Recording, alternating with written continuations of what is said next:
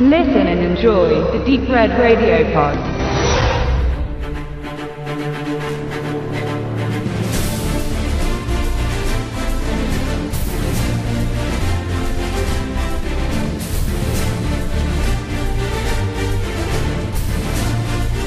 Wir haben uns äh, Fluch der Karibik angesehen, den nunmehr fünften Teil. Pirates of the Caribbean Salazar's Rache oder auch auf Englisch Dead Man Tell No Tales. War ziemlich gut besucht, fand ich für die Uhrzeit eigentlich. Absolut, ich war auch überrascht, denn nach einem kurzen äh, Umdrehen gefühlt waren wir die Ältesten, äh, aber war ganz gut besucht, ja. Ja. Ist es relevant? Wir haben gerade nochmal gesehen, das Budget 230 Millionen Dollar geschätzt oder wird angegeben. Ist die Frage, wird das gut konvertiert? Ich, also der Film sieht eher aus wie äh, 25 Millionen. Und was Woran noch- könnte das liegen? Woran ja? könnte das liegen? Es liegt vielleicht auch daran, wobei wir wieder die Disku nicht die Diskussion, aber den, den, den Sta äh, Stichpunkt hatten, dass die Budgets im Bü äh, die, die, die Gagen der Schauspieler nicht im Budget mit drin sind. Das heißt, das ist ohne. Das Wissen heißt, wir das nun sicher? Nein, das, wissen- das ist meine Theorie, das habe ich, das ist nicht Theorie, ich habe das mal irgendwo gelesen, ich weiß aber nicht mehr wo. Dass in den, in, in den Budgets in, sind eben die Produktionskosten drin, aber die Gagen der Schauspieler eben nicht, die kommen eben noch hinzu. Und das wäre jetzt die Frage, weil wir ja heute gelesen haben, irgendwo durch Zufall, dass Johnny Depp angeblich 100 Millionen Dollar bekommen haben soll für, die, für, die, für seinen Auftritt, äh, ist durchaus nicht unbedingt nicht um, es ist möglich. Damals gehen wir zurück an den Schwarzenegger, Terminator 3, höchste Gage 30 Millionen Dollar. Johnny Depp dann für Flug der Karibik 4, äh, 42 Millionen Dollar. Und äh, äh, man sagt auch, dass Daniel Craig äh, von äh, den Produzenten der James Bond-Reihe sogar für den nächsten Teil 80 Millionen Dollar angeboten bekommen Naja. hat, die aber abgelehnt hat. Deswegen sind 100 Millionen Dollar jetzt für einen Johnny Depp, der das Geld auch gut gebrauchen könnte. Gar nicht so viel. Viel. Also während ich das ja bei James Bond gar nicht so verstehen kann, dass der nun äh, 80 Millionen unbedingt bekommen muss, weil ja da eh auch immer mal irgendwie neuer ähm, Bond-Schauspieler dann äh, ansteht, macht das bei Flucht der Karibik durchaus Sinn, weil irgendwie Flucht der Karibik ohne Johnny Depp äh, wäre glaube ich gar nicht zu machen. Ja, aber es sind ja auch noch alle anderen dabei, Kira Knightley Oh, und Spoiler. Oh, Spoiler. naja. ja. Roberto Blanco, Orlando Bloom heißt er. Äh, Orlando Bloom ist gleich am Anfang zu sehen.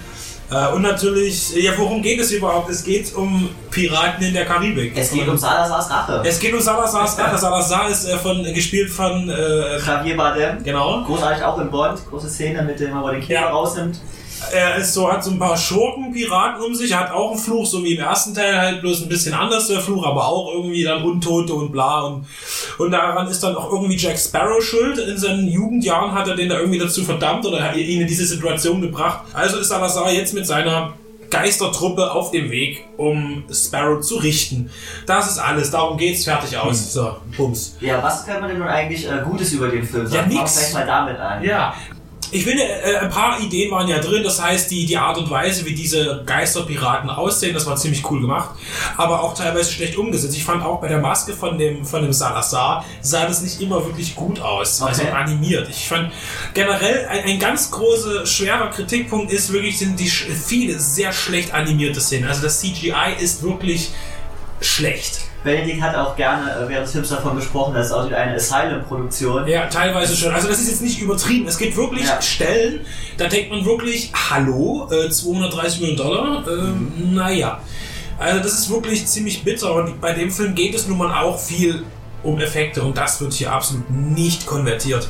Und noch ganz grässlich, du erinnerst dich, Dialoge. Ja, die Dialoge sind ein ganz, ganz großes Problem. Also man hofft eigentlich nur, dass äh, der Film eigentlich nur aus Action besteht, sobald jemand mal den Mund öffnet, will man eigentlich gleich, dass wieder was passiert, weil einfach sind total ermüdend, total sinnlos. Also die Story ist ja eigentlich auch irrelevant. Man will ja eigentlich irgendwie nur äh, Piraten, irgendwelche finsteren Monster von Salazar's Schergen sehen und irgendwie eigentlich, eigentlich tolle Schiffe, die wir ja, aber, wie wir schon gesagt haben, eigentlich alle schlecht animiert sind und total kacke aussehen.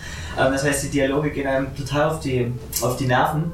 Was ich aber tatsächlich doch gut fand, also ich fand das, äh, bei Salazar ist mir das nicht so negativ aufgefallen, dass er irgendwie schlecht animiert war. Ich fand er aber tatsächlich so ein Lichtblick.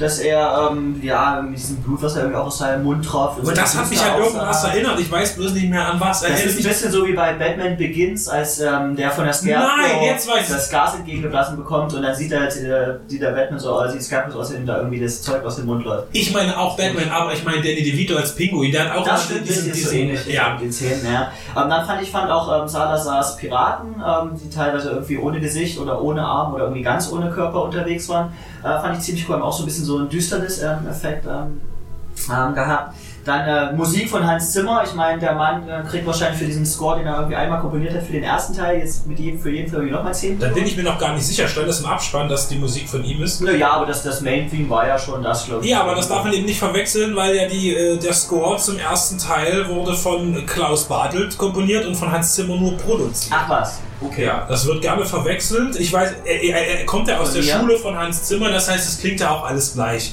Und es war Geoff Zanelli, äh, oder Geoff äh, Zanelli, der die Musik geschrieben hat.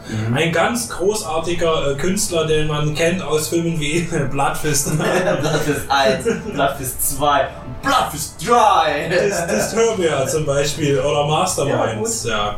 Äh, Masterminds ist ein ganz gutes Stichwort, weil, also so, der hat das Ich muss noch eins einwerfen. Ja, bitte. Ganz großer, sein bester musikalischer Erfolg war wohl, glaube ich, äh, Scorpion King 4, der verlorene Thron. Ja, ähm, ich, bevor ich es vergesse, ähm, ich glaube, das Piratengenre war irgendwie so groß in 50ern, 60ern. In den 30ern auch, äh, mit, mit 30ern, Errol Flynn, genau, genau. Das war halt alles mega spektakulär und man fand das ganz aufregend. Dann war es irgendwie lange tot darum. Und ähm, neben äh, Cutthroat Island, wo du dann vielleicht so noch was gleich zu sagen Ja. hast, war ich einer der in den letzten Jahren, ähm, der das so ein bisschen wieder belebt hat, schon war ich Master and Commander ja, Ja. von äh, Peter Weir ähm, äh, mit Russell Crowe. Und das war wirklich ein sehr, sehr dreckiger, sehr, sehr realistischer, trotzdem bombastischer und äh, spektakulärer Pirat, der die Thematik halt sehr, sehr ernst genommen hat. Und auch kein Piratenfilm, sondern ein Seefahrer. Genau, ein Seefahrer für gut, aber fällt ja, halt ja. schon irgendwie in dieses Genre rein. Natürlich. Ähm, und na klar geht Fluch der Karibik eh in eine andere Richtung. Das ist auch ein Disney-Film, das spricht auch durchaus ein jüngeres Publikum an. Trotzdem versucht man ja auch mit den Filmen, gibt es ja auch immer so eine bedrohliche Atmosphäre. Und die die zum Beispiel die haben ja auch dreckige Szene und die haben irgendwie eklige Haut. Und also es wird auch versucht, so dieses dreckige, realistische mit reinzubringen, was aber ja total unterlaufen wird durch diese unglaublich schlechten Effekte, unglaublich unrealistische Action. Also wenn da irgendjemand... Das Seil am Kirchturm. Das Seil, ja, also irgendwie mit festlichem Seil am Kirchturm, muss ich irgendwie auf den Marktplatz äh, äh, da zu schlänzen und aber eigentlich äh, müsste das, das Seil wahrscheinlich irgendwo am Himmel hängen, weil das funktioniert sonst Physikalisch gar ist es nicht. etwas Ja, schwierig. das wird ja. total unterlaufen und das ist ja eigentlich gerade, was, was diesen Piraten oder den Seefahrern so ausmacht, dass sich das authentisch anfühlt. Und das, das geht total dahin, ja, durch die Macher. Er kommt ja auch vom Mantel- und Degenfilm so ein bisschen, das ist ja alles so die gleiche Richtung. Und hier ist das Problem gewesen, dass Piratenfilme nie erfolgreich waren nach den 50ern. Man hat das immer wieder versucht, auch große Namen, Roman Polanski mit seinem Film Piraten, wie er hieß. Ja. Ähm, dann war noch der scharlachrote Pirat, äh, Swashbuckler heißt der im Okay. Original. Habe ich vor kurzem rezensiert. Ist, ist auch ein, ist wirklich ein schlechter Film, muss man sagen, aus vielerlei Gründen, obwohl halt ganz große Namen aufgeführt werden. Und das ganz große Fiasko kam eben 95 und die Piratenbraut, Cutthroat Island, ich habe das glaube ich Das schon dafür war großartig. ja, ich habe es schon sehr oft, glaube ich, erwähnt als Beispiel in, mein, in meinen Reviews, aber wie gesagt, 100 Millionen Dollar Kosten und 10 Millionen Einspiel weltweit. Das war halt ein bisschen fies und Karolko, ein Studio, das Terminator 2, die Rambo-Filme und, und Cliffhanger und all so ein Kram gemacht haben, ist dann über Nacht quasi abgestürzt und ist verschwunden von der Bildfläche wegen diesem riesen finanziellen Flop. Und der Film war aber, ist immer noch einer der besten Actionfilme der 90er Das ist der Jahre. Punkt, der hat 100 Millionen gekostet, 10 Millionen eingespielt und äh, war ein großartiger Film. Und ähm, Fluch der Karibik 5 ist ein äh, Grottenfilm, hat äh, 250 Millionen gekostet. Könnte man vielleicht so 900 vom Budget- einspielen. Ja, wird das aber das Problem, auch, ja, ja. weil, weil wir haben es ja gesehen, wir drehen uns um, die ganzen Kitties. Ist ja äh, heute Männertag. Ja, Und da habe ich auch schon erwartet, dass da jetzt irgendwie nicht äh, 50 ähm, Jungs mit ihrem Bierchen sitzen und Fluch der Karibik 5 schauen, sondern Ja. eben äh, ja, die äh, einsamen Mädels und Frauen da drin sitzen und es wurde, es, ich, ähm, es wurde immer mal gelacht, was mich überrascht hat, Ja, aber doch wenig. weniger als ich dachte. Ja, ja. Das heißt, ich glaube auch bei diesem Publikum, was ja das Zielpublikum des Films ist, der hat er nicht so richtig angeschlagen. Und ich glaube auch, Johnny Depp war in dem ersten Flug der Karibik noch ein bisschen ernsthafter als jetzt. Und mit jedem Film hat sich das so ein bisschen abgenudelt. Jetzt ist er eigentlich nur noch besoffen und hockelt durch die Gegend. Ähm, Und er ist aber immer noch jung. Der Mann sieht wirklich noch jung aus. Ähm, es gibt eine, eine Rückblickszene, wo man ihn digital verjüngt hat, wie man das auch bei Carrie Fisher vor kurzem gemacht hat in Rogue One oder ähnliches. Sieht Auch in Panne. kacke aus. Hätte man aber auch gar nicht machen müssen. Ihn einfach nur abschminken und normal, also nicht dieses Piraten mit seinem Kajalquark und so weiter Mhm. und dem ganzen Zeug. Das hätte schon gereicht, weil der Mann ist wirklich immer noch Absolut. verdammt jung. Sieht er aus. Ähm, Und wie gesagt, ganz schlimm, schauspieltechnisch ähm, muss man jetzt immer dazu sagen, äh, jung, äh, um, Johnny Depp und äh, Geoffrey Rush oder wie er gleich nochmal heißt und Bardem ist ja wirklich so, dass da äh, viele Newcomer sind, also gerade die beiden Hauptrollen, die eigentlichen, der Love Interest quasi, ähm, ich kenne die gar nicht. Der eine, das ist der Brandon Thwaites, ich äh, weiß es nicht genau. Den Namen kenne ich jetzt aber auch, den habe ich schon mal einen Film mit ihm gesehen. Ich glaube, das war sogar der, wie hieß denn der? Ja, Guts of Egypt. Äh, Ja, genau, Gods of Egypt hat er Ja. mitgespielt. Äh, und Son of a Gun, übrigens ein sehr guter Okay. Film mit äh, Ewan McGregor, ein australischer Film, der richtig auf die Schnauze haut. Der ist richtig Okay. gut. Gibt's auch bei uns eine Review. Okay, er war aber jedenfalls sehr, sehr blasse in Flugzeug. Absolut. Also er total der Hansel, ähm, überhaupt nicht rau, überhaupt nicht glaubwürdig in seiner Rolle als äh, junger Seefahrer, der das Abenteuer liebt. Also der sieht wirklich aus, als kommt er irgendwie direkt aus dem Disneyland dahin. Ähm, wer aber dagegen überzeugt hat, ist Oh mein Gott, ist Kaya Scudelario, ähm, wenn man sie jetzt Eine attraktive aussprechen Frau. möchte, oder Kaya Scudelario. Ähm, attraktive Frau, ja. Und vor allem, ja, und sie spielt die Rolle eigentlich ähnlich wie Keira Knightley das im ersten Teil spielt. Ja. Ähm, sehr selbstbewusst, aber sogar noch Brüsten. ein bisschen richtig, mit größeren Brüsten und irgendwie sogar noch überzeugender. Irgendwie, sie wirkt auch natürlicher, finde ich, als Keira Knightley. Nicht ganz so, Keira Knightley, ja, spielt so ein bisschen auch so, als wenn sie irgendwie aus dem, aus dem Genre kommt, oder als wenn sie auch in einem 30er Jahren schon mancher Gegenfilm oder so irgendwie dabei war, oder Piratenfilm. Und sie spielt das ja eigentlich echt sehr gut, finde ich. Ja. Aber das rettet am Ende nichts. Und die beiden Regisseure, die das äh, zu verantworten wissen, was heißt verantworten, das weiß man nie bei so einer großen Produktion. Ich denke, bei Disney ist am Ende der Zahlenmeister der, der die Die hatten gar nicht entscheiden, glaube ich. Das ja. denke ich auch. Zumal es ist ein, ein Gespann ist, ein Couple. Und zwar sind das der Herr Joachim Ronning oder Renning, äh, Mhm. vermutlich ein Skandinavier. Und Aspen Wo? Sandberg. Und ich glaube, den Aspen kommt aus, bestimmt aus Aspen. Aspen. Äh, Norweger sind das. Der Norweger. Und haben vorher wahrscheinlich auch zusammen Filme. Ja, du hattest gesagt, Banditas schon. Mit Penelope Cruz und Selma Hayek. Ähm, den Max, Auge, Max Manus, ja. Kontiki hätten wir Okay. noch. Demnächst auch wieder eine Heimat mit Roald Amundsen. Äh, Und sie sind Roald. anscheinend schon angekündigt für Fluch der Karibik 6. Das stimmt, die stehen hier. Wobei äh, im Trailer zum fünften Jahr das letzte Kapitel oder so gesagt wird Ja, oder das das Ende. Ähm, also man muss sich ich- auch ähm, in der Karibik 5 von einer mehr oder weniger geliebten Person verabschieden ähm, des Genres. Ja. Ich denke, das ist endgültig. Ich glaube, Das das so den- hatte da auch irgendwie keinen Bock mehr dann drauf. Ja, äh, ich, ich fand, das war dann auch ganz gut. Das ist fand ich auch gut. ja. Ich hätte fast auch ähm, Johnny Depp ein Ableben gewünscht, muss ich sagen. Ähm, weil so ist er wahrscheinlich noch verdammt, weil auch mit dem Make-up und mit der Perücke, die er dann irgendwie immer aufbekommt, kann er wahrscheinlich noch mit 80 theoretisch die Rolle spielen. Absolut. Und wird wahrscheinlich auch machen, wenn er jedes Mal 100 Millionen dafür bekommt. Und tut aber seiner Karriere nicht wirklich gut, weil er Nein. eigentlich unglaublich viel kann, aber nur noch in. Es ist immer dieses, dieses Christoph Waltz-Konzept, man spielt egal, aber in welcher Rolle, man spielt immer die gleiche. Ob es nun ein Nazi-Offizier ist oder der Ehemann einer Künstlerin äh, in einem realen Umfeld. Es ist halt äh, schwierig. Und äh, Johnny Depp entscheidet sich ja auch immer für, für solche trashigen Personen immer öfter gerne. Obwohl er mal einen Bruch hatte, als er sich zerstritten hatte mit dem Disney-Chef, aber er hat dann doch immer wieder mitgemacht. Ist ja auch Wurst, er hat da sein Geld bekommen, wenn das stimmt macht mit den 100 Millionen, herzlichen Glückwunsch. Da hat er jetzt wie viel? Er braucht angeblich zwei pro Monat, da kommt dann nochmal ein paar. Er, äh, er hat auch irgend, von irgendwem die Asche für irgendwie 2 Millionen. ja, von Hunter Thompson. hat er irgendwie Äh, weggeschossen. Genau, ange- wir wissen es nicht. Wir wissen es nicht. Äh, das ist wieder Spekulation, obwohl ich glaube, es war tatsächlich so. Äh, Wenn man sowas dann macht, muss man auch mal ein bisschen Geld verdienen.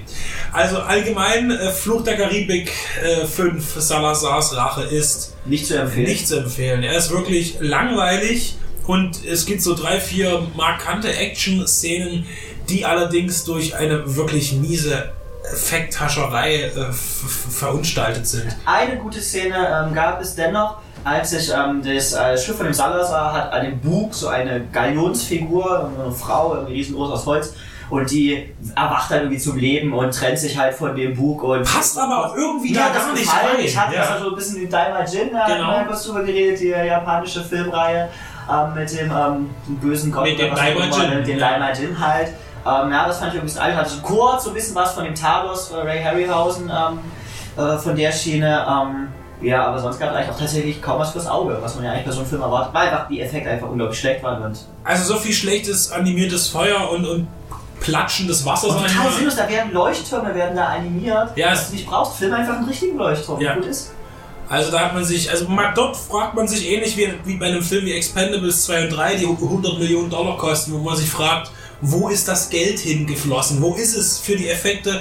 Ist es nicht draufgegangen. Und hier wurde ganz viel Greenscreen gemacht und ganz schlecht Ganz geschnitten dann äh, eingefügt. Also Also ich glaube, der Cast, die waren nicht einmal in der Karibik oder so am Strand. Ja? Also man sieht eigentlich immer nur in Großaufnahmen irgendwie die Gesichter oder den, den, den Oberkörper und man weiß im Hintergrund war eigentlich ein riesen Greenscreen, wo sie dann die äh, Karibik, das Karibik-Ambiente nachträglich hinzugefügt haben. Alles und dadurch verliert einfach, also hat man auch dadurch hat man auch als Zuschauer überhaupt nicht das Gefühl, vor Ort zu sein. Wenn schon die Schauspieler ja nicht vor Ort waren, äh, wie soll man dann selber sich das Gefühl erzeugen können?